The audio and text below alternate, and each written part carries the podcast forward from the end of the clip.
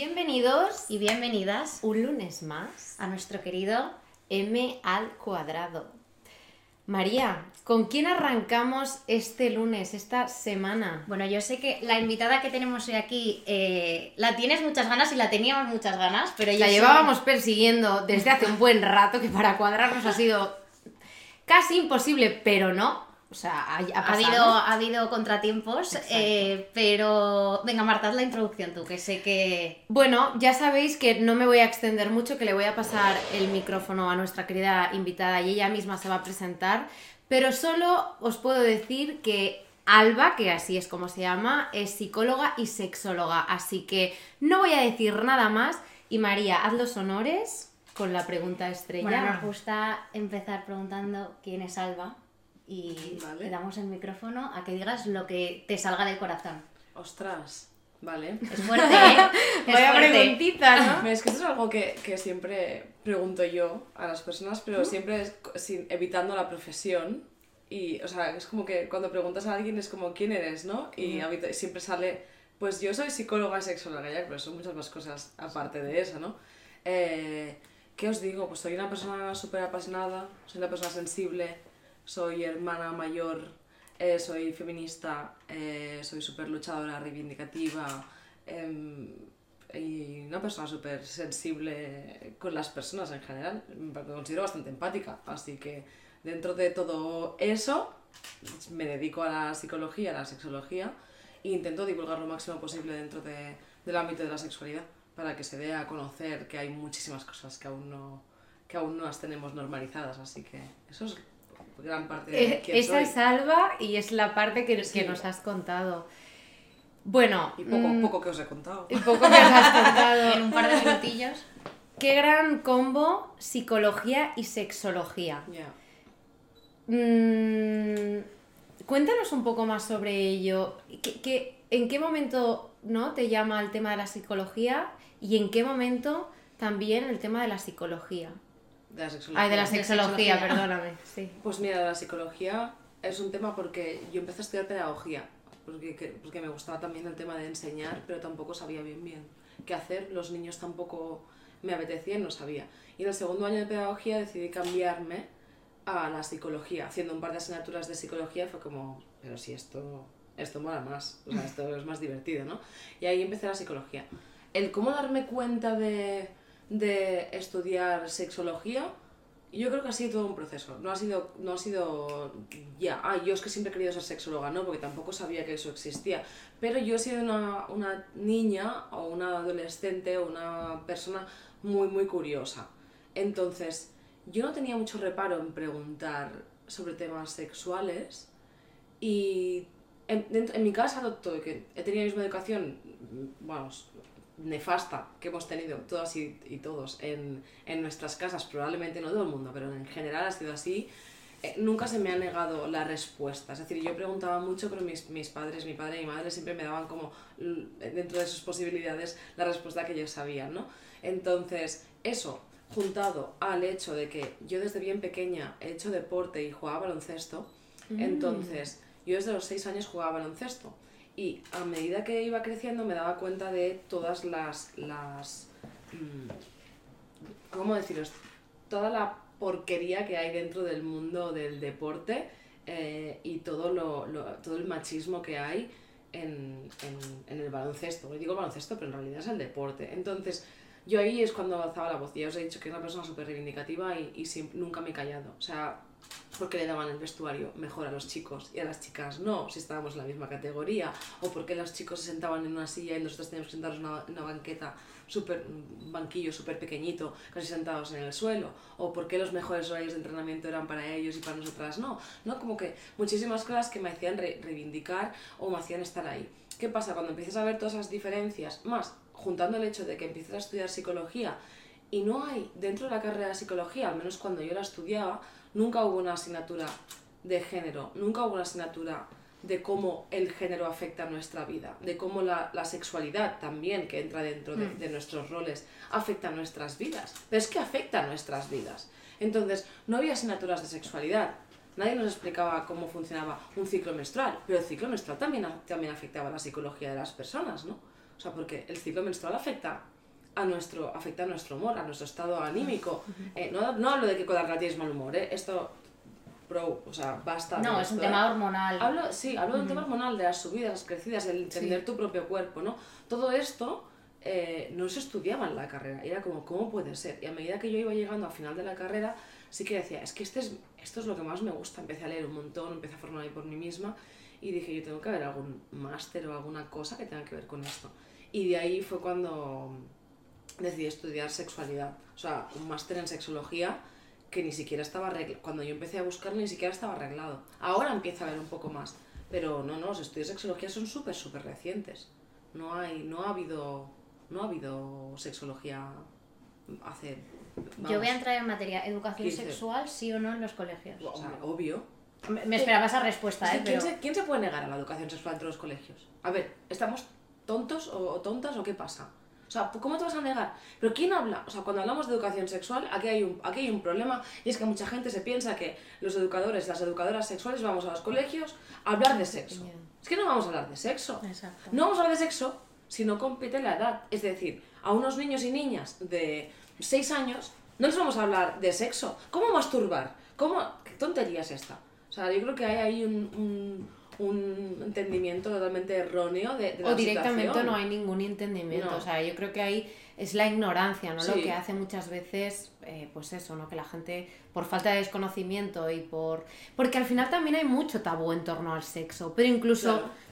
Bueno, a lo mejor ya con nuestras edades no, pero sí que en ciertos foros tú no te puedes poner a hablar de ciertas cosas o incluso de los ciclos menstruales y demás porque queda como no es, no, es, como que no está bien visto y no está aceptado, ¿no? Entonces, yo antes, o sea, antes de nada quiero darte las gracias por la labor que haces, Alba, porque creo que es muy necesaria y muy importante. Entonces, necesitamos, sí, de verdad, más personas como tú, porque al final, cuando uno tiene el conocimiento, entonces es cuando puede eh, actuar correctamente y cuando no, entonces es cuando pasan muchísimas cosas que se podrían evitar, yo creo.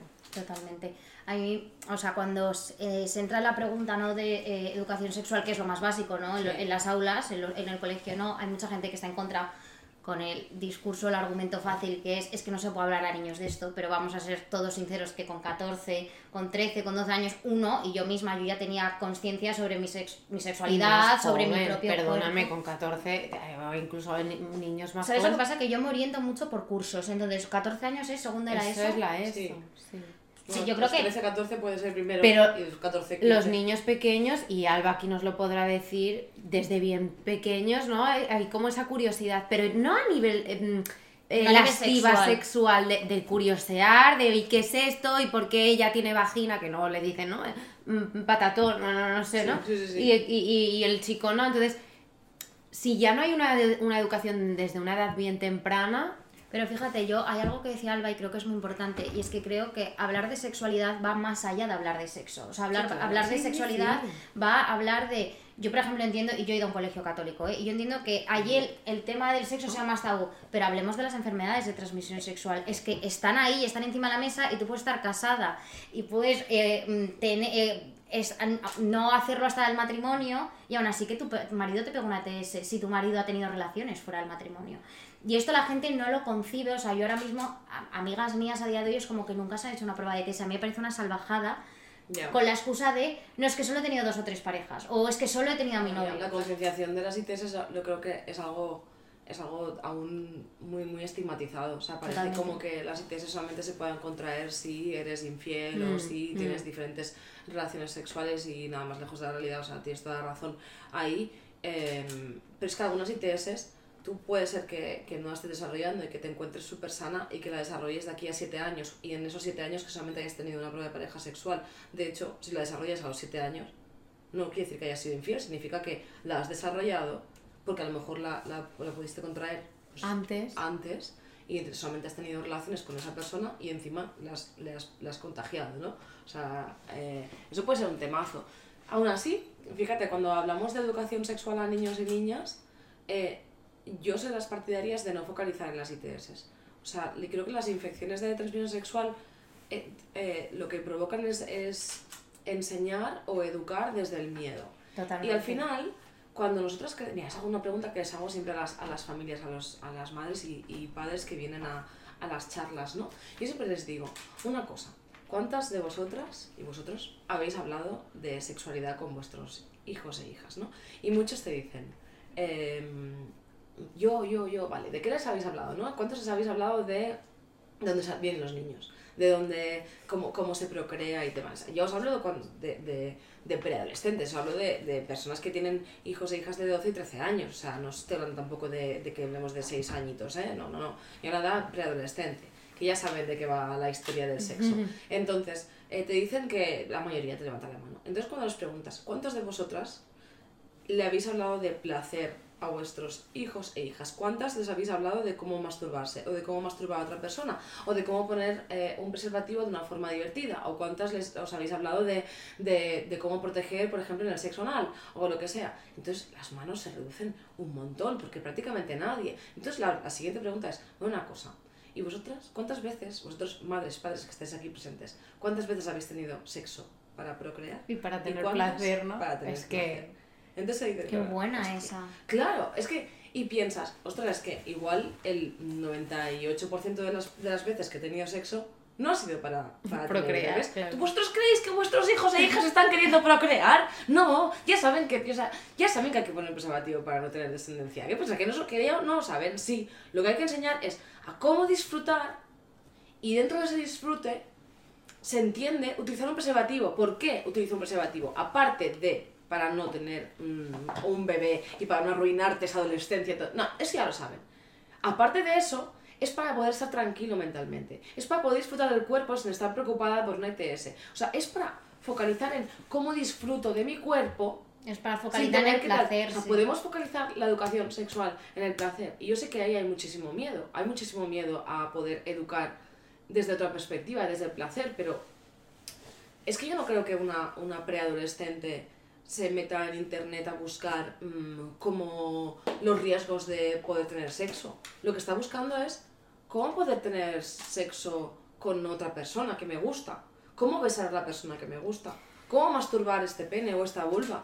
Cómo... O sea, eso es lo que están buscando. Y cuando van a buscar eso, lo más probable es que se encuentren... Con porno. Con porno. Y ahí es donde está la, la realidad y donde está gran parte del problema. Que estos niños y niñas están educando a través del porno. Y el porno no es educación.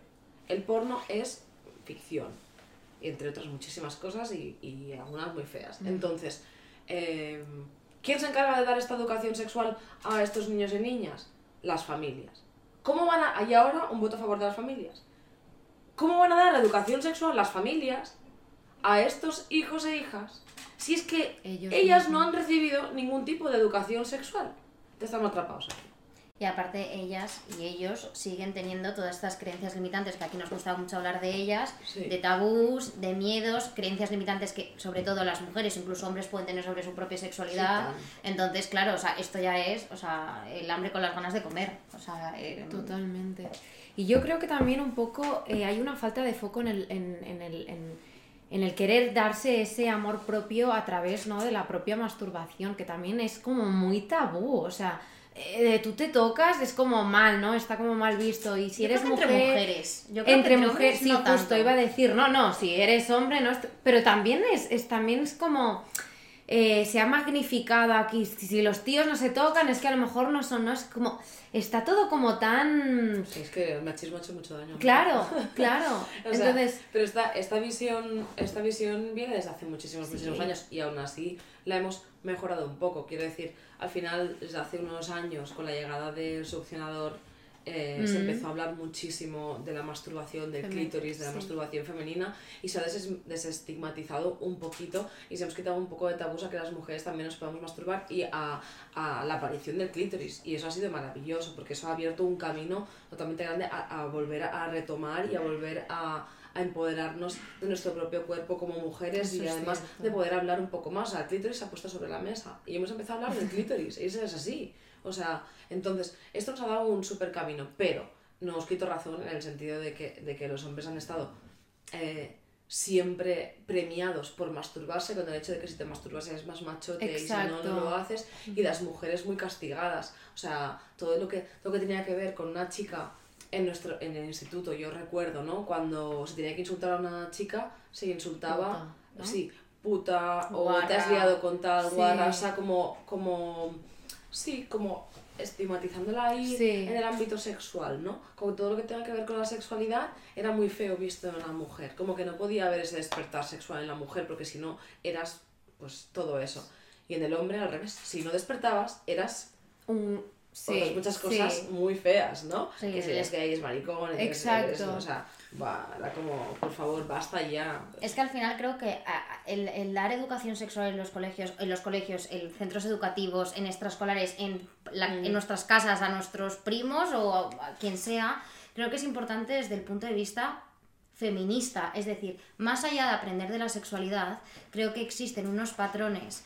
Eh, que hay que deconstruir eh, sobre eh, el papel de una mujer en el sexo y el papel de un hombre en el sexo o en el placer, por hablarlo más esto, que a día de hoy todavía la gente no los tiene claros. O sea, gente de mi edad que supuestamente exacto, es gente que ya ha experimentado, que somos una generación mucho más abierta, que todavía te encuentras con, ese estigma, ¿no? De si sales con un tío la primera noche no te puedes acostar con él.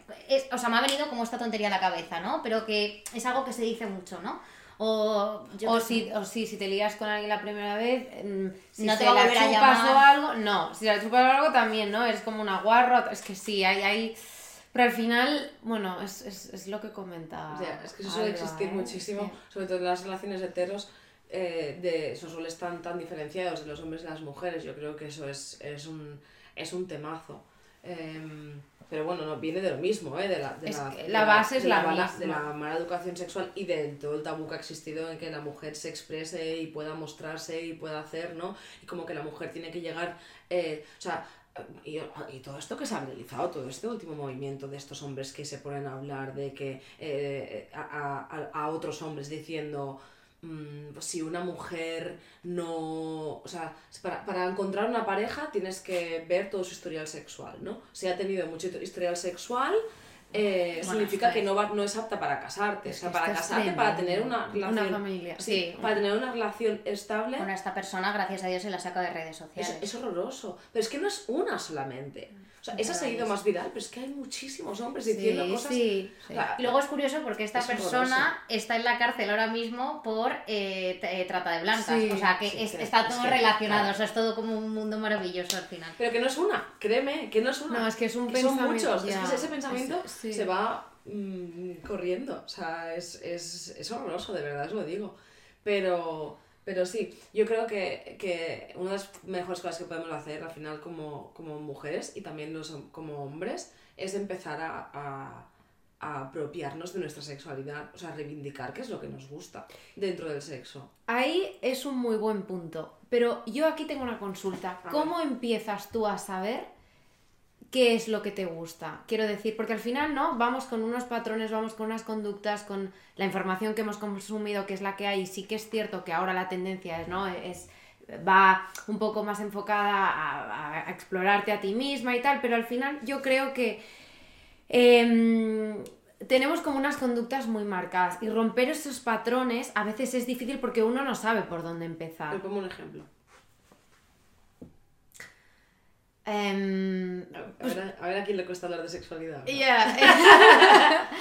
Em, ¿no? no, sé, por ejemplo, ¿no? Eh, bueno, cuando te vas a acostar con una persona ya sabes de qué va el rollo, porque ya, ya lo sabes de pe a pa, pero a lo mejor cuando te tienes que tocar a ti mismo, ¿no? Y no, tú dices, no, pues tienes que apropiarte y saber lo que te gusta y tal, ya bueno, pero es que ¿cómo empiezo a saber yo lo que me gusta? Si al final también cuando uno se toca, esto, esto al final es ir muy a pelo, ¿no? Pero cuando uno se toca a sí mismo, o sea, mmm, hay también ese desconocimiento, es que no, sé cómo, cómo transmitirlo. Mira, yo, voy, yo voy, me voy a mojar y yo... No, es que al final este uno va a tocarse como, o sea, no, pero yo de pequeña yo... ¿Sabes? Yo lo que veo aquí es que os falta hablar de sexualidad. Esto es lo que yo veo. No, pero falta hablar de sexualidad. Eso es verdad. O sea, por ejemplo, mira, yo la primera vez, o sea, yo, y esto, yo sí que me voy a mojar aquí. Yo la primera vez, o sea, yo empiezo a entender mi cuerpo, empiezo a entender que, que, que existe eso como para dar placer, pues a los 12, 13 años, ¿vale? Y mm. voy a casa de una amiga y en esta casa de una amiga hay un libro. Y esto que el libro está. Y abro el libro y es un libro que habla de la regla. Y a mí nunca me había hablado nadie de la regla en mi casa. Voy a poner en contexto, mi madre es médico y mi madre es cirujano y mi madre me ha dicho que los niños salen de la tripa. Y yo en una clase de biología me dijeron que salían de la vagina y yo me puse pero cabezota, cabezota, que mi madre es médico y que a mí no me dijeran lo contrario. O sea, estamos hablando de ese punto, ¿vale? Y en este libro, un libro eh, de dibujos animados, o sea, no era un libro novela, Sí, sí, ¿vale? sí. Eh, salía una chica eh, poniéndose un espejo y mirándose eh, el clítoris y la vulva en plan para ver. Y claro, yo llegué a mi casa y dije, nunca me he mirado.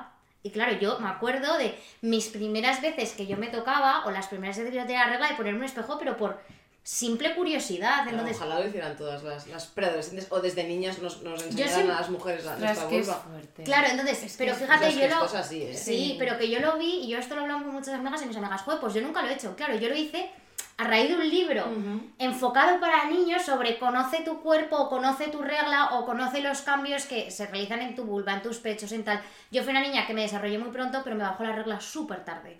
Entonces, claro, yo siempre tenía como ese complejo de, fíjate que gilipollez, pero a mí en el colegio me llamaban como insulto pechotes, porque yo tenía el pecho muy grande, o sea, te- tengo un pecho que ahora lo considero maravilloso, y entonces era la forma de hacerse mofa hacia mí. Sí. O sea, re- o sea, hacer mofa de que tenía un pecho grande, que ahora mismo todos esos, o sea, están en mis DMs, también te digo. O sea, saludos a todos. Pero, pero la gente no hace eso. ¿Tú alguna vez te has tocado mirándote? O sea, mirando, no mirándote hacia a ti misma producirte placer, sino mirándote hacia ponerte un espejo hacia la vulva. No. No, es que eh, esto Es heavy esto. No, esto O sea, es muy heavy, pero es algo que... Pero que- porque que- no me pone mirar, mirar No, pero por simple curiosidad. Claro, claro, es que esto, mira, esto es un temazo, esto lo explico en los talleres. ¡Temazo! Os voy a hacer, os voy a hacer un poco de spoiler de, de los talleres. Yo en los talleres siempre invito a... A ver, los hombres saben cuando tienen una erección. Los esto lo he visto en su es que su Insta es Pero sí o no. Lo he visto. Los hombres saben cuando tienen una erección. El pene crece. Sí. ves que está lleno de sangre, ¿sí?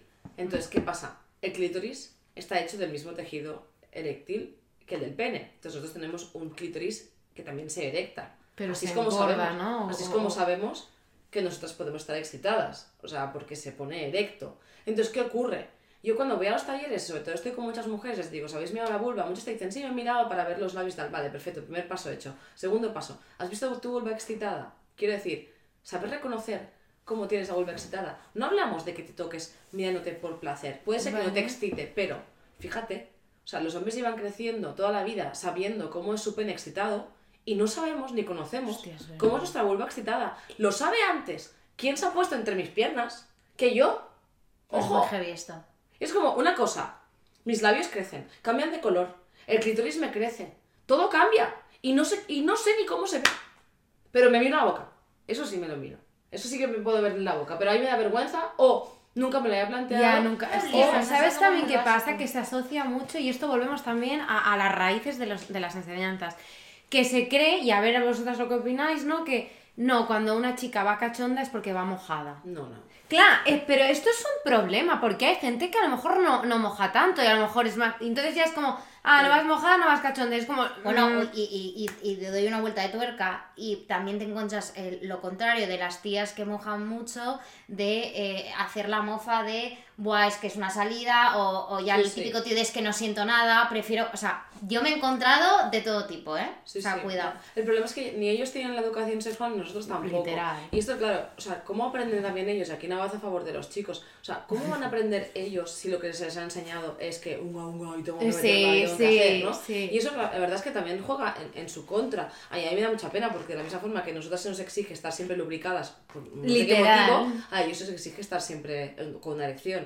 Tampoco entiendo el por qué. O sea, eh, nosotros perdemos la erección. Hay muchas veces que estamos excitadas y que de repente es como, ay, ya no siento lo mismo, o he perdido el hilo, o lo que sea, pero como no se ve, estamos salvadas, ¿sabes? Pero los sí ellos- que los ve, entonces eh, hay como mucha presión ahí en que tienen que tener siempre el pene erecto. Y hay también mucha presión en nuestra lubricación, cuando en realidad nosotros lubricamos de forma externa por unas glándulas que, que son de lubricación, que son externas, y no siempre pueden producir lubricación al ritmo de la relación sexual, porque en la relación sexual tú rozas la vulva, puedes rozarla con las piernas, puedes rozarla con otras, con otras partes del cuerpo, y esa lubricación se va evaporando, se va, se va restregando y se va absorbiendo por el propio cuerpo, y no siempre pr- produces toda esa lubricación mm, tan rápidamente como querríamos para poder tener penetraciones. Y la lubricación que viene de dentro de la vagina, que viene del- de, que, se, que se saca por el cuello del útero, esa lubricación tiene más que ver con nuestro periodo menstrual más que de la excitación.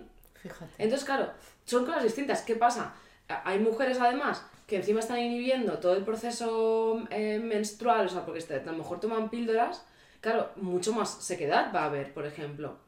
Que habrá gente que a lo mejor tome la píldora y que tenga bastante lubricación. Sí, también lo va a haber, pero es que todos los cambios hormonales eh, de procesos de, de, personas, que simplemente hay personas distintas y punto, chimpú, no hay más. O sea, es que no hay, no hay que darle más vuelta de, de, de tuerca, pero para mí es súper importante, de la misma forma que enseñamos a nuestros adolescentes, y yo enseño, e intento siempre a las personas adultas explicarles que, de la misma forma que enseño a poner un preservativo, eso siempre va acompañado de un lubricante. O sea, ¿en qué mundo, o sea, en qué momento yo estoy pensando en meterme un, un pene, un dildo, un lo que sea, con preservativo, que es un látex?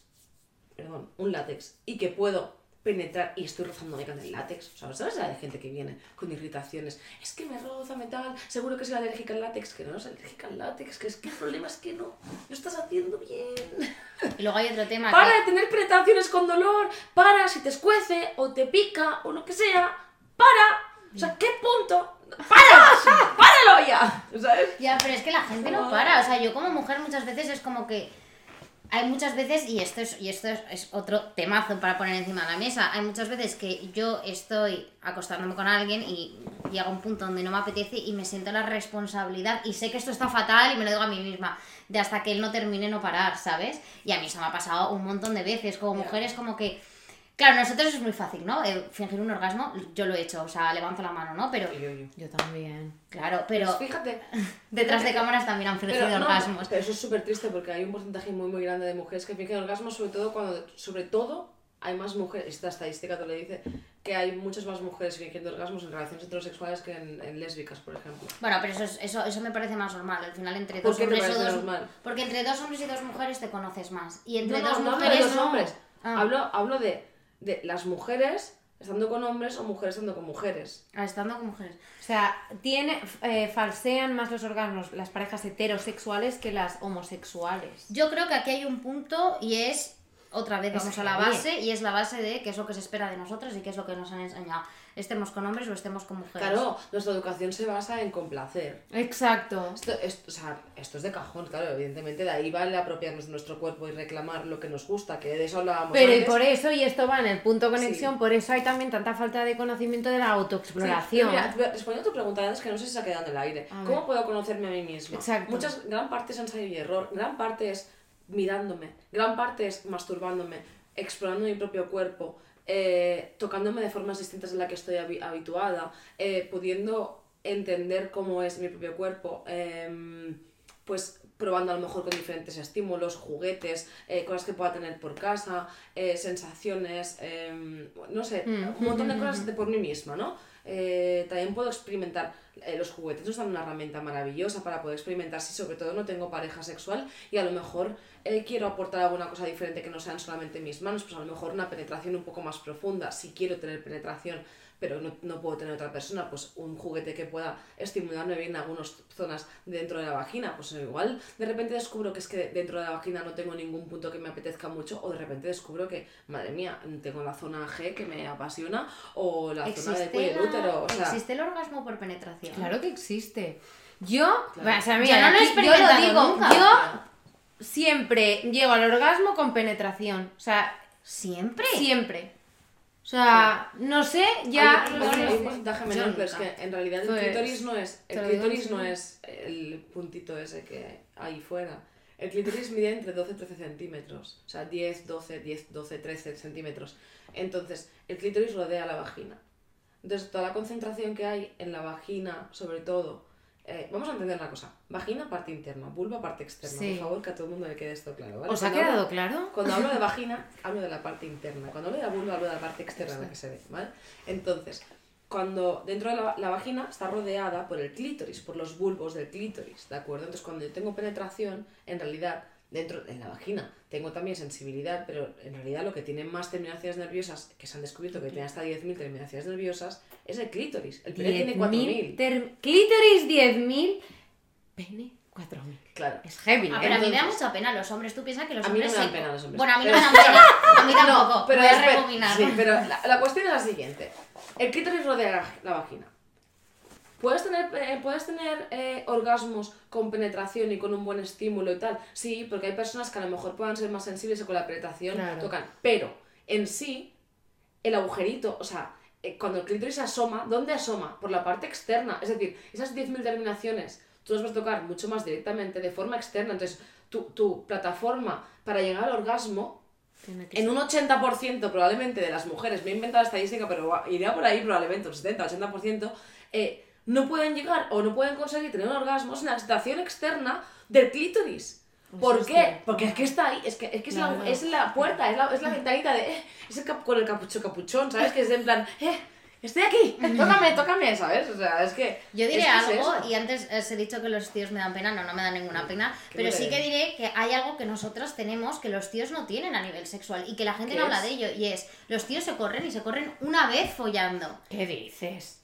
Amor, se pueden correr más veces, María. Corazón. Bueno, pero no, lo normal es, o sea, al final un tío se empalma, eh, folláis, el tío se corre y ya está. Las tías, yo me llego a correr muchísimas veces follando y eso es algo que los tíos muchas veces no experimentan. Qué pena, porque esto aquí veo faltas de educación sexual en general, genéricas, ¿vale? Vale, a ver, venga. Vamos a ver por partes. La, el correrse no viene relacionado con un orgasmo, ¿vale? Y esto se diferencia, lo diferenciamos muy bien con las mujeres, pero no lo diferenciamos en los hombres. Pero habitualmente los hombres eh, entendemos que va junto, pero no es así. O sea, la sensación orgásmica se da en el cerebro y esa sensación orgásmica que va acompañada de unos espasmos se pueden dar o no a la vez de la eyaculación. Y la eyaculación es otro fenómeno que pasa de forma o a la vez o por separado. Las mujeres suelen pasar por sí, separado. esto no lo sabía. Claro. Por eso te he dicho que hay una falta ahí de muchas cosas, de mucha información. Entonces, ¿qué pasa? Eso puede pasar por separado. Hay hombres que, o sea, esto que estás diciendo tú es un argumento que es verdad que se ha utilizado muchísimo y es verdad que sucede bastante. Es decir, cuando un hombre acaba de eyacular, el, el periodo refractario, que es hasta que se vuelve a recuperar otra vez para poder tener una erección, es muchísimo más largo en un hombre. Necesita muchísimo más calma para poder otra vez volver a tener el pene erecto, ¿vale? Esto es algo que, que, que no podemos evitar y que, y que es, es, es cajón, está estudiado y demás. Las mujeres no necesitamos tanto periodo. Entonces, para poder tener un orgasmo lo vamos a tener más rápido. Pero si los hombres trabajaran o entendieran un poco cómo funciona su cuerpo, qué cosas pueden hacer, qué tipo de ejercicios, todo esto, podrían controlar muchísimo más todo lo que es la eyaculación o el orgasmo, las dos cosas juntas o lo que sea, ¿vale? Em, de todas formas, fíjate que aquí has dicho has dicho una cosa que a mí me ha llamado mucho la atención, que es, lo normal es que se empalme tener sexo y correrse. Una cosa, tener sexo, ¿qué es para ti? No para ti. ¿Qué es para la gente tener sexo? Porque esto es una, mirada súper cutocentrista de, de, tener una relación sexual. Y a mí, la verdad, me da mucha pena escuchar a gente de nuestra edad pensar que el sexo es tener penetración. Cuando en realidad somos unas abanderadas de decir eh, todo el tiempo eh, es que solamente los hombres solamente se fijan en la, en la, en la penetración. Ya, pues que nosotros hablando también. Y nosotras también seguimos hablando. Y es algo que, que, me da mucho coraje y que estoy intentando cambiar también en mi grupo de amigas. El hecho de cuando una chica, o sea, cuando tenemos mis, mis, las amistades heteros, ¿no? Ay, tú me estás contando, ay, pues me costado este fin de semana con un tío y tal. Que una de las primeras preguntas sean, ¿y cómo ha tenido? Hostia, Pero una cosa, una cosa, a ver, una cosa. pues no hemos quedado que lo importante no es la medida. No hemos quedado que eso pone mucha presión también en los hombres. No queremos que ellos pregunten de cómo teníamos las tetas, cómo tenían tal, lo siguen haciendo y les decimos, tío, parad de hacerlo porque no es agradable, porque es súper machista y demás. Nosotros estamos haciendo lo mismo, focalizarnos en cómo tienen el pene o no lo tienen. O sea, podemos empezar a preguntarnos, ¿me lo he pasado bien? Porque es que así es como empezamos el cambio en nuestras relaciones. Cuando tú dices, es que yo siento que tengo tal pues, por complacer, pues llegará un día que a lo mejor el hecho de empoderarte de tu propio cuerpo hará que digas, ahora mismo no me apetece. Pero si es que nadie, nadie quiere decir que no te apetezca que esa persona tenga, acabe o tenga un, una, un orgasmo, tenga una eyaculación, significa que tú tu cuerpo ha llegado hasta ahí. Y tú puedes tener la capacidad suficiente de decir, ay, no quiero más penetraciones, que no quiere decir que no quieras más sexo, es que no me apetece tener más penetración, pero mira, pues te sigo masturbando, o te sigo haciendo lo que sea, o me pongo a gemir a tu lado mmm, para ayudarte a poder que tú te masturbes y yo mientras yo te miro. O sea, hay muchas más prácticas que, que pueden hacer que esa persona tenga un orgasmo y una eyaculación sin yo tener que utilizar mi cuerpo como, como agujero para que esa persona se corra. Mm. Totalmente de acuerdo. O incluso a mí también me pasa que asocio directamente que si, ¿no? Con la persona que me está acostando no acaba o no, ya es que no le ha gustado o no. Y eso... Es una presión muy grande que nos Sí, pero realmente no es cierto, es que... No, no, no, no. no apetece... o sea, el placer sexual es responsabilidad única y exclusivamente de, de, de ti mismo y de ti misma.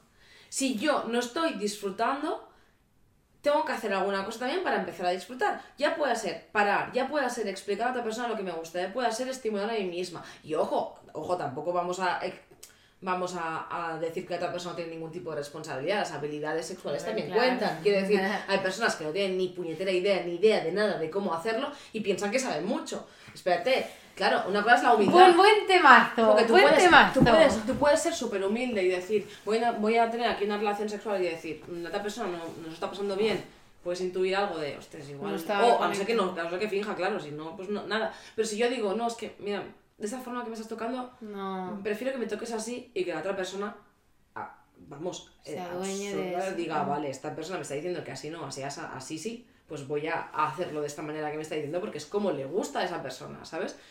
Y que eso forme parte de, de esa relación sexual y que sea muy agradable. Ahora, otra cosa es que yo venga yo soy el puto, la puta ama. Y, yo sé hacer mucho y soy la crack aquí de, todos, porque me he acostado con no sé cuántas o no sé cuántos y llega la relación sexual y resulta que vaya castaña porque es que no tienes ni idea. No, y no es que no tengas idea, es que no estás escuchando lo que a mí me está gustando y esto no me gusta. De verdad, me gustado las, las 100.000 personas de antes, pero a mí no. Alba, a mí me encantaría que nos compartieses unos tips, te lo juro, eh, tanto para personas que no tienen pareja como para personas que tienen pareja, para mejorar las relaciones sexuales o para que se eh, tengan una mejor autoexploración.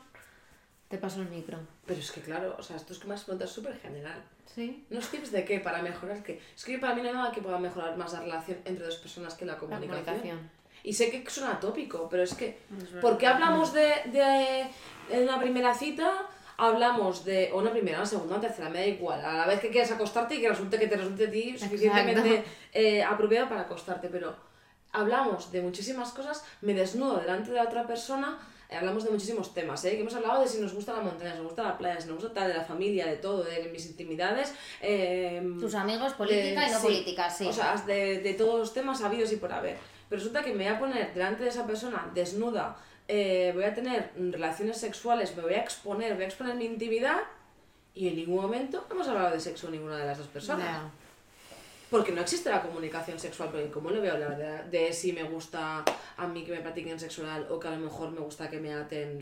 ¡Qué atrevida voy a ser! No le voy a decir que me gusta que me aten y que me cojan del pelo. O no le voy a decir que es que lo que más odio del mundo es que me cojan del pelo y tal. No, ya se lo encontrará. Que cuando me lo haga le diré, esto no. Vale, pues ¿Por qué ese tipo de conversaciones, por ejemplo, no salen? O decirle a esa persona, a mí me encanta, me chifla que me, que me estimulen el clítoris con lubricante que me rocen con la palma de la mano con ni siquiera sabe eso. Claro. Pero es que vamos a ir al paso Pero ¿cómo vas a ver tú lo que te gusta? Claro, no, habrá mucha gente que dirá, habrá mucha gente que dirá, es que yo no he probado nada de lo que de lo que Álvaro nos está contando de aquí, ¿no? Entonces, claro, hay una parte de comunicación que no es que no me esté comunicando, sino que no la conozco. Pues lo que hablábamos es que eh, ¿Cómo empiezas ¿no? a esta autoexploración con todas las pues creencias y con todo es, es, o sea, a ver, bueno, leyendo un libro, escuchando M al cuadrado, eh, yendo a, la, a, la, a una sexóloga. O sea, al final, las que nos dedicamos a al ámbito de la sexualidad, y yo que hago consulta, psicología, sexología, la gente tiene la conciencia o piensa que cuando tiene que ir, a, ir al psicólogo o sexólogo, ir a la psicóloga sexóloga en mi caso, es cuando ya tengo un problema sexual, o cuando tengo un problema de pareja, o cuando tengo un problema. Y me harto muchas veces de decirle a muchas parejas o a personas individuales de te faltan estrategias, te faltan herramientas, acude a la consulta. ¿Por qué? Porque da lo mismo que sea una consulta para solucionar un problema de pareja que no tiene comunicación ni sabe cómo tener sexo, a no tener el problema, pero querer aprender a tener mejor sexo o relaciones sexuales o poder aprender a, a, cómo estimularme. Pues yo tendré muchas más ideas, pero no te las puedo contar en una hora así rápidamente, porque no hay unos tips que a ti te vayan a funcionar, te van a funcionar según tú me puedas decir qué cosas sí has probado, qué cosas no, y yo poder poco a poco ir introduciendo algunos de los, de los tips o estrategias para que tú te puedas estimular. ¿Qué cosas te, te diría? Vete, vente a una tienda erótica. O sea, al final soy encargada de una tienda erótica y ahí también me encuentro muchísima gente que no tiene ni idea de cómo masturbarse.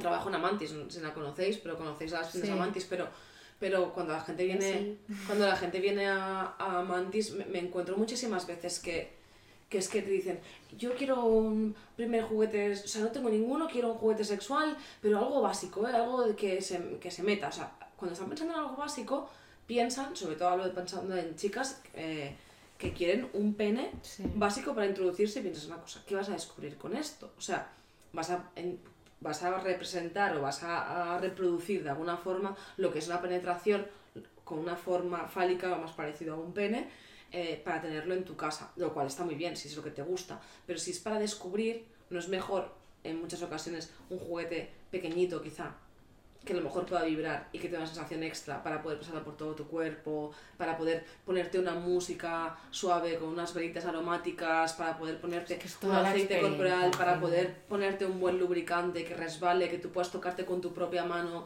en, en la vulva, en el ano, para ver qué se siente cuando ya esté excitada, eh, el poder ponerte una música que sea sensual. Hazlo tú sola que puedas coger un juguete que sea pequeñito, que puedas jugar por todos los labios, a ver qué se siente, a ver cómo se siente en el clítoris, ¿vale? Puedo tocar el clítoris de lado a lado, puedo tocarlo de arriba a abajo. ¿Cómo me gusta más? Coño, pues igual me estoy dando cuenta que es que a mí me gusta en círculos, cuando a otra persona lo que le gusta son toquecitos. O a lo mejor me gustan ambas. Y cuando estoy con otra persona le puedo decir, Ay, me gusta más de derecha a izquierda, porque a lo mejor está, venga, dale, para arriba, para arriba, para arriba, para arriba, para arriba. Y dices, oye, una cosa, que es que me estás escapullando el clítoris es que soy muy sensible. Vas a, vas, a sacar una pepita de oro, claro, literal. Pero es que fíjate, hay mujeres que, que tienen mucho capuchón y les gusta hacia arriba solamente, porque entonces si no, no accedes al clítoris. Ah. ¿Cómo sé eso? Es que solo sabes porque es tu propio cuerpo, solo puedes saber si sigues probando y sigues viendo y investigando. Entonces, es que no hay ningún tip específico para Hmm. Mira, tienes que empezar a hacer tal, tal, tal. No, leche. O sea, atrévete a probar cosas distintas. ese, es el, ese es el tip al final. Sí.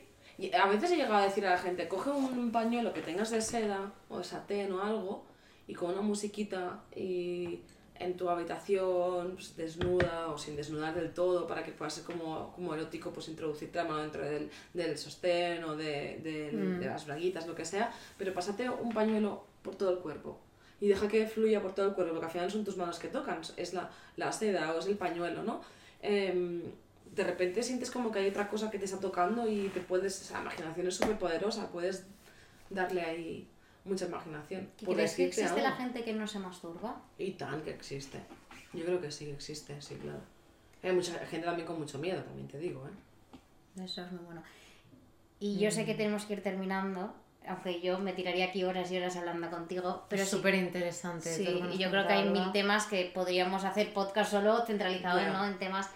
Eh, y es, ¿tú tienes alguna creencia limitante con respecto al sexo que no hayas roto todavía? Muy buena. Yo creo que todos y todas tenemos. Claro que sí. Yo creo que sí. Es que, sin ir más lejos, yo yo cuando o sea, yo empecé a relacionarme con chicos y yo siempre, yo siempre me había considerado heterosexual, entonces, pero siempre me había considerado una persona súper abierta y muchas de mis amistades eran lesbianas o bisexuales o no tenía como ese, ese punto. Eh, mi, mi, pareja es una chica actualmente. Eh, nada más con eso, a pesar de que yo creía que era una persona súper abierta, me di cuenta de mucha homofobia interiorizada que tenía.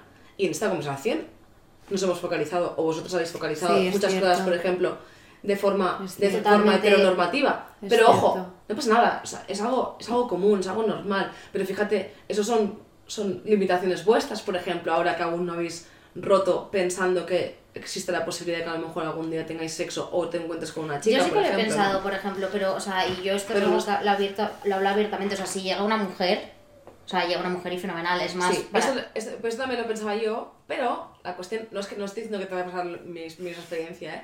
Yo también lo pensaba... Si encuentro una persona de vida y es mujer y la encuentro ya, claro, claro, toco madera. pero te vas a dar cuenta, probablemente, de que hay muchísimas cosas aprendidas a nivel social, muchísimas cosas aprendidas que están interiorizadas sin tú quererlo, sin tú ser homófoba por naturaleza, ¿me explico? Es decir, por naturaleza, por naturaleza nadie somos homófobos, pero nos han educado para ser homófobos, entonces yo he tenido homofobia interiorizada, yo he tenido también problemas para poder decir en algunos ámbitos que, que mi pareja es una chica o no. Ahora no, ahora lo, lo, vivo mucho mejor y también he pasado por el proceso terapéutico, pero fíjate, ahí tenía creencias limitantes en algunas cosas, pensando que a lo mejor la gente podía pensar de mí o esperar de mí, y ahora lo pienso a día de hoy, después de haber eh, encajado muchas cosas, y digo, mm, que, o sea, ¿en qué momento llegaste a pensar que que eso era limitante en, en algún punto, ¿no?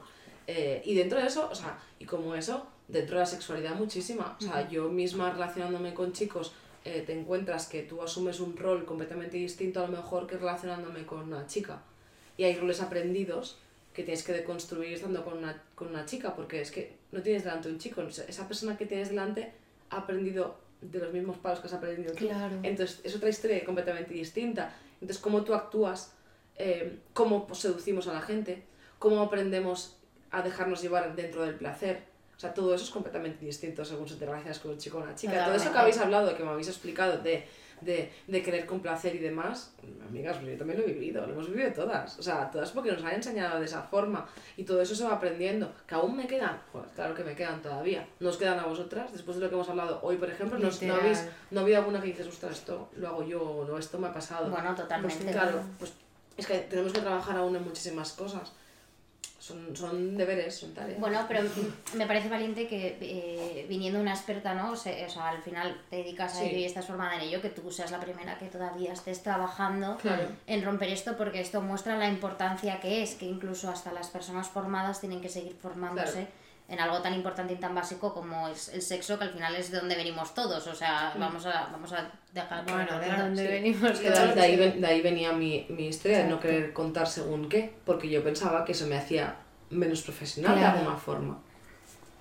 O sea, claro, fíjate. Qué barbaridad cómo ponemos el foco en el exterior, ¿eh? Ya, pues que el exterior pone el foco en Sí, no, no, está claro, ¿no? Pero... Ostras. Eh, wow, o sea, has una charla ha sí. ¿Qué y habéis aprendido vosotros? Es lo que te decía. ha sido muy formativa porque yo al menos yo aprendí de yo llevo deberes. Es una pasada, ¿eh? O sea, de verdad, bueno, vuelvo a insistir que creo que haces una, una labor mm, muy, muy buena. Y, y, creo que eso, que, que se debería empezar a, a extender muchísimo más. O sea. Sí, y yo creo que al final hay algo, ¿no? Y es eh, Marta y yo nos podemos considerar muy abiertas. Claro, todo esto es depende de donde pongas el foco y la perspectiva, ¿no? Pero bueno, una persona que no somos cerradas, que podemos hablar de sexo y aún así tenemos muchísimo que aprender. Entonces, a toda la gente que no sea tan abierta, mm, eh, tranquilos, siempre se empieza por algún lado y a la gente que es muy abierta, pues mira, incluso Alba aquí misma nos está diciendo que ya sigue aprendiendo y sigue deconstruyéndote. Entonces, estés en el punto en el que estés, creo que al final igual que nosotras abogamos mucho por el conocerse a uno mismo, el conocerse a uno mismo a nivel sexual es, es, fundamental para poder disfrutar de ti mismo y, con las personas eh, que vayas a estar. Sí, totalmente. O sea, estoy de acuerdo con vosotras al 100. Ahí, no, no, hay, no hay discusión.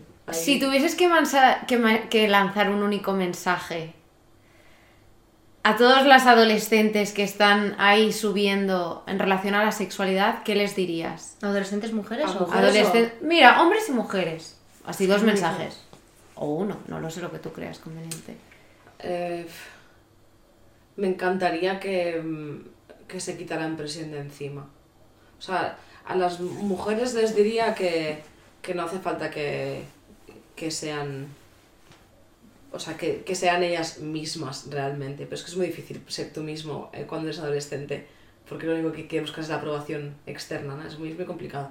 Pero me encantaría que pudieran entender que, que la sexualidad es un camino y que, y que hay que quitarse a veces un poco de presión de encima en la performance, ¿no? En lo que tenemos que ser. Y de la misma forma ese mensaje también traducido a los hombres, que es ligeramente distinto, porque los hombres también tienen muchísima presión en cómo tienen que performar va a hacer esa performance, ¿no? Es completamente distinto, pero el mensaje es el mismo de ya podéis bajar, podéis bajar la marcha, o sea, no pasa nada por ser vulnerable, no pasa nada por decir, no sé hacer esto, no pasa nada por tal, y las mujeres pues que no castiguemos tampoco eso. O sea, es lógico, si nosotras no sabemos de nuestro cuerpo, ¿cómo va a saberlo un hombre si tiene que relacionarse con nosotras? ¿Qué no van a saber? No es imposible. Entonces, ojalá todos fuéramos como un poco más humildes, todos y todas, para poder decir, vale, entiendo, no hemos recibido ninguno y ninguna educación, vamos a intentar hacer. Pero para eso hay que tener una apertura, o sea, hay que tener una apertura a querer aprender. Y eso es como vital. Si vamos con la, la, el pensamiento de yo lo sé todo, tú a mí no me vas a enseñar nada, pues obviamente no va a haber ahí... Pero eso en cualquier Eso, eso, es, lo podemos aplicar en cualquier ámbito de la vida. Entonces, eso sería básicamente. Pues me ha encantado, no sé a ti María, pero a mí también. me ha encantado que estés aquí con nosotros y poder charlar contigo. Si te parece, María, te cedo los honores y Empiezo con las preguntas rápidas. ¿Sí? Preguntas rápidas, a ver. Venga. no, no, no. Lo primero que se te venga a la mente. Uy, uy, comida, siempre. Sí. Ah, bueno, pues mira, ya está. Pues ya, lo primero que se tenga en la mente, comida, ya está. Ya, ya me ¿Qué- respondí qué a la pasa? ¿Qué- primera. ¿Cuál era la pregunta? ¿Cuál es la que me No, em, me iba a ir más hacia juguetes sexuales. Eh, ¿Juguete sexual favorito? Uy, esto es imposible, querida. O sea, tengo muchos.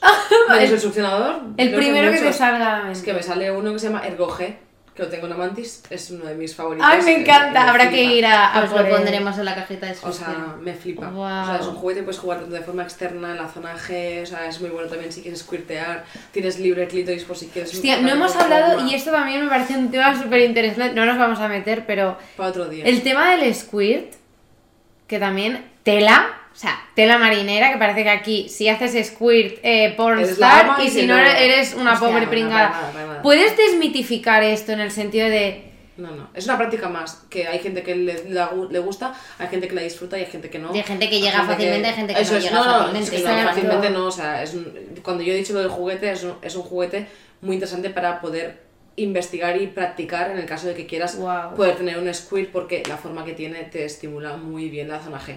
Chimpún, se puede estimularte muy bien la zona G sin tener un squirt y es maravilloso igualmente, de hecho... eh, no es mi caso, o sea, no, no lo hago, no lo utilizo porque quiero un squirt, no, no lo utilizo porque me encanta la estímulo que tiene en la zona G y es un juguete que tiene tres motores y que se mueve, parece que como que tienes algo dentro de la vagina haciendo como un movimiento, es maravilla, es maravilloso para mí, a mi parecer.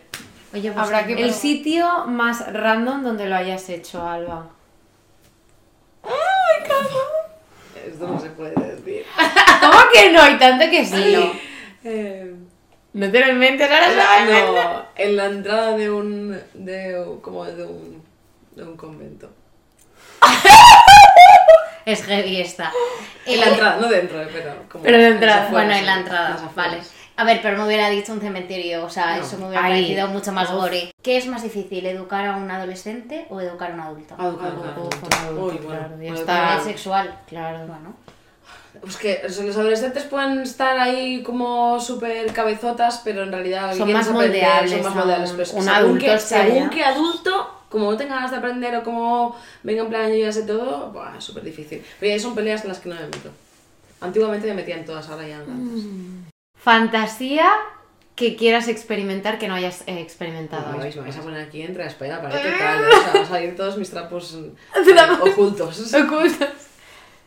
No, es una fantasía, no sé si la quiero experimentar o no, pero una fantasía siempre he pensado en un trío bisexual. Y Oh. un trío bisexual no hablo de yo, otra chica y un chico, no, no, no, hablo de yo con dos chicos y que los dos chicos sean bisexuales. Es decir, Ah, vale. yo vale. dos tíos para mí. Ellos dos. Ellos ah, dos y vale. Muy bien. Oye, pues hemos acabado bien fuerte, ¿eh? Me ha gustado Es que me, mucho. me habéis obligado. Me ha encantado. Yo no te he puesto ningún cuchillo, también te digo. Nos ha encantado. Alba, ¿qué tal estás? Bien, ¿Qué tal estás de verdad? No check, sino desarrollate. no tan bien. Ahí es donde íbamos a llegar. Pero mm, yo creo que en la sociedad estamos acostumbradas a, a decir siempre estamos bien. O sea, ahora mismo estoy bien, estoy a gusto, estoy como vosotras. Entonces mi respuesta ha sido de ¿cómo estoy? Ah, pues estoy a gusto, estoy, estoy bien. A nivel emocional, pues ahí pasando por historias familiares, o sea, mm, bien, se acercan Mm. épocas difíciles, Ujú. eh, pues cuando hay fallecimientos en la familia, se- sí, son, son- es complicado, entonces bueno, lidiando con todo eso, o sea, Que no es poco. No, claro, no es poco, entonces a nivel emocional igual no estoy tan bien como estaba hace unos meses, pero bueno, es lo que hay, o sea, trabajando en ello. Eso- bien. Me o ha sea, encantado el trabajando en ello. Claro. Al final. que no te queda otra. No. O sea, no estoy tan alegre como estaría en otra época, pero aún así tampoco, o sea, estoy lidiando, estoy, estoy bien, estoy trabajando, en el trabajo estoy muy feliz, con mi pareja estoy muy feliz, o sea, como que tengo como X, las amistades son maravillosas, o sea, como que tengo X cosas que me sostienen, ¿no? Pero no es la, no es la mejor época, eso es lo que, esa es mi, mi honestidad. María, ¿cómo estás? Bien, yo estoy bien. Tengo ahora algo entre manos que me da mucha, muchos dolores de cabeza, pero mucha alegría. ¿Vale? Eh, entonces, nada, pues estoy bien, estoy ilusionada con respecto a esto y estoy enfocando mucho mi energía, tanto la buena como la no tan buena que te llega, pues sobre todo en el futuro y en esas cosas que están por Qué llegar. bien, qué bien, ¿y tu fantasía sexual? No la voy a decir aquí. ¡Onda, tía! ella se ¡Anda, tía! ¡Me mojo yo! ¡Me mojo La yo! pregunta se la ha hecho Marta, dile Y que yo- te la responda ella. ¿Y yo a ti? Mi fantasía sexual yo puedo decirte una. Es que me da muchísima. Me, me da Pues muchísimo mira al, al sos- al techo. No, no, no, te la digo después fuera de cámara. ¡Ay, no! Soy así, no la voy a decir, es que me da mucho reparo. Me la tengo que decir. Sí. La tengo Nuestra que querida decir. Envy nos dice que lo diga. Eh, Yo- yo como tengo varias. Dilo como rápido. Dile varias, Ah, coño. Tengo varias. A ver. A ver, es que estoy tratando de moderarlo, no, bro, porque es que tengo gente familiar que me escucha. Pero a ver, pues, me eh, estoy señores, este podcast no sé... Pues no sé. ¡Apagar! Exacto. Eh, fantasía sexual. Eh, Está sudando. Ya, ya. A ver, tengo varias. Por ejemplo, a mí eh, el sexo no me gusta el sexo suave. O sea, me gusta el sexo. eh, Sí. sí. pero no en plan. no, Marta, deja de grabar, cabrona, detrás de cámaras. Eh, no en plan, en plan heavy, o sea, no en plan sado, pero es- hay momentos para todos y el otro momento está bien. Diría que esa es una de mis fantasías, no es mis fantasías, pero bueno. No me he enterado. ¿Qué Una es un poco BDSMera, o sea, Sí. como algún azote que otro, Sí, que eso. hace Eso y es- tal. Sí, pero eso, eso. Es una Nos, se está timando. eh, nos Es una muy light, ya, muy light. Eso es No pasa fantasía nada. ni es nada, es un tipo de una relación sexual Vale, por un poco menos ejemplo, vainilla. vale, por ejemplo, me da mucha, nunca iría a uno, pero me da mucha, mucha curiosidad los clubs de swingers. Pues nada, te juntas con una amiga y a visitarlo. Si es que no, ahí es Me- maravilloso. Me, no da nada. mucha, mucha, mucha Curiosidad. curiosidad. Y es algo que si me tengo que masturbar sí que pienso en ello. Y dicho y hecho, y yo a cierro Maravilla, nada que no sea, no sea realizable. Exacto, Eso, y además no tienes que hacer nada, los clubs, eh, ahora, pues, los clubs de swinger están como súper, también súper estigmatizados ahí, pero es que tú vas a un club de Ah. swinger, te tomas algo, mm, ves qué tal estás, cómo te sientes, Que sí, sí, sí, que haces o no, no te haces. piras, o sea, chimpún. Y fantasías, Cante- ¿cómo no, estás? ¿cómo estoy? O ¿Cómo sea, estás? calma- calmémonos. ¿Cómo estás? Está nerviosa ahora porque sabe Estoy- que las otras preguntas. No, estoy un poco agitada porque mm, me espera una tarde muy movidita, entonces estoy, la verdad, estoy un poco pensando en todas las cosas que hay que hacer. Pero bueno, estoy bien, estoy enfocada y estoy eh, contenta, así que bien. ¿Y tu fantasía Vale. sexual? Ostras, mi fantasía sexual, pues... Yo me mojo heavy, ¿eh? Sí, yo me puedo mojar, Sí, pero es que tampoco te diré que soy bastante vainilla, ¿eh? Yo en este aspecto. A ver, en este aspecto, entiéndeme. Sí, que, que no, no, no sé por qué no, no voy a... a- no sé. Eh, Joder, nos falta aquí hablar de sexualidad, sí, porque rato vas a nos- tener que venir cuesta. bastante. Es que hay muchas básicas que además siempre se van saliendo. Que si un policía, que si el. No, sé cuánto. es que estas Ay, a no mí eso no me pone nada. Bueno, no, pues pero que- mira, a mí el una de mis no fantasías, gusta. una de mis fantasías sexuales sería, ¿sabéis las? Pues esto hace mucho tiempo, mm, yo diría que incluso en los años 60 en, en Nueva York había unas discotecas, qué cara, donde había como unas bailarinas que iban semidesnudas que es- bailaban dentro de unas eh, burbujas, o sea, de unas eh, semicírculos. ¿Vale? Entonces, una de mis fantasías sexuales sería hacerlo dentro de esta burbuja con gente mirando. Ah, a ti te Me gusta el rollo encanta. voyeur, que te gustaría que te miraran Sí. las pollas, ¿eh? Bueno. Sí, eso me, yo creo que me podría... No, o sea, es que lo estoy pensando. Pero es- yo súper... eh, ¿Qué os- qué os yo pornosa, ¿Qué os, qué os ¿eh? gustaría plan, más? ¿Mirar o, o que os miraran? Que me miren. A mí vi que la miren, ¿no? También. Buah, Yo a mí mirar... Todo, o sea, que ya- te animes y que te quieres que o te sea, miren. Ya. Es que claro, mirar me, me da como, o sea, mirar si las, la otra persona, las otras personas no me ponen, no creo que me No, excite. a mí que me miren, es que me pone muchísimo. Pero- Mira, ¿ves cómo va saliendo? Va saliendo. Bueno, cortamos el micrófono, sé queridos, porque nos estamos viniendo un poco esto parece el confesionario, tú. Podemos introducirlo. Ahora, a partir de ahora, todo es que Alba, estás y vas a tener tu- aquí, vamos. La sección de Alba va a tu ser se- ¿cuál es tu... Eh, Tu confesionario. tu co- no, tu, Sí, ¿cuál es tu tu fantasía fantasía sexual. sexual? Alba, muchísimas gracias. Ha sido un placer. la. Y por enseñarnos, porque hemos aprendido Por abrirnos ahí Gracias una buena la puerta. Gracias, gracias.